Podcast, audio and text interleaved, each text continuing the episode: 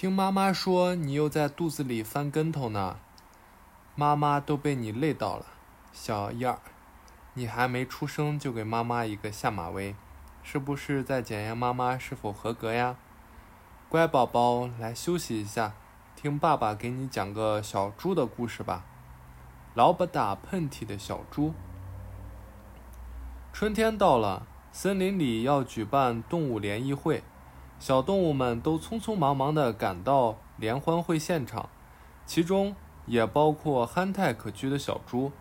不过，小猪这两天感冒了，不停地打喷嚏。啊啊啊！气！这不，他一个大喷嚏把自己的口罩都打掉了。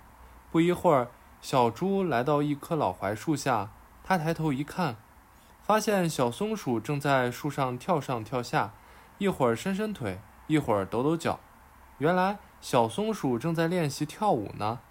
小松鼠可是森林里著名的舞蹈演员，今天的联谊会上，它一定会进行精彩的表演。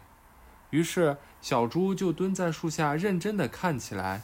看着看着，小猪不由得被小松鼠那优美的舞姿迷住了。突然，小猪打了一个大大的喷嚏，啊啊嚏！一下子就把小松鼠从树上吓得掉了下来，尾巴摔伤了。小猪赶紧过去向小松鼠道歉：“松鼠妹妹，真对不起，我不是故意的，我这几天感冒了。”不过，小松鼠并没有责备小猪，还连声说：“不要紧，小猪哥哥，你不要放在心上。”这样一来，小猪更加难受了。小猪告别了小松鼠。又来到一棵大榕树下，这时他看见树上有两只小黄鹂正在练习唱歌，唱得可好听了。小猪又被吸引住了，于是又坐在树下认真地听起歌来。突然，小猪又打了一个大大的喷嚏，把小黄鹂吓得也从大树上摔了下来，翅膀给摔断了。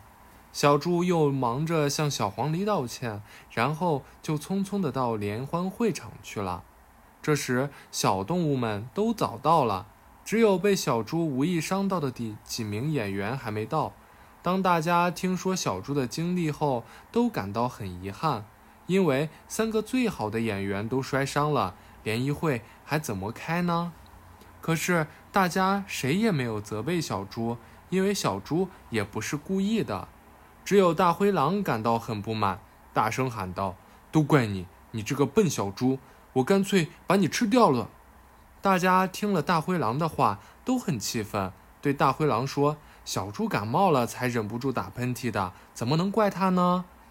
大灰狼还是不依不饶，一个劲儿地说：“不准那只笨小猪参加联欢会！”小猪难过的哭了起来。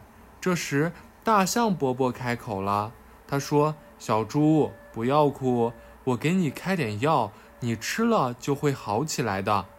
大家一听，都纷纷说道：“是啊，是啊，大象伯伯可是著名的医生呢。”大象伯伯给小猪开了一副药，又派小鹿和斑马把受伤的松鼠和黄鹂接了过来。这时，他又给小松鼠和小黄鹂他们也各开了一副药，当场让他们服了下去。这药可灵了，小猪、小松鼠、小黄鹂吃下药后，病很快很快就好起来了。这样，在一片欢声笑语中，动物联欢会在森林里热热闹闹的开幕了。宝宝，爸爸想对你说，虽然小猪总是打喷嚏，把几个动物演员都弄伤了，还遇到了大灰狼的责备。但其他小动物都没有责怪小猪，对它还像以前那样友好。这样的好伙伴，小猪真幸福呀！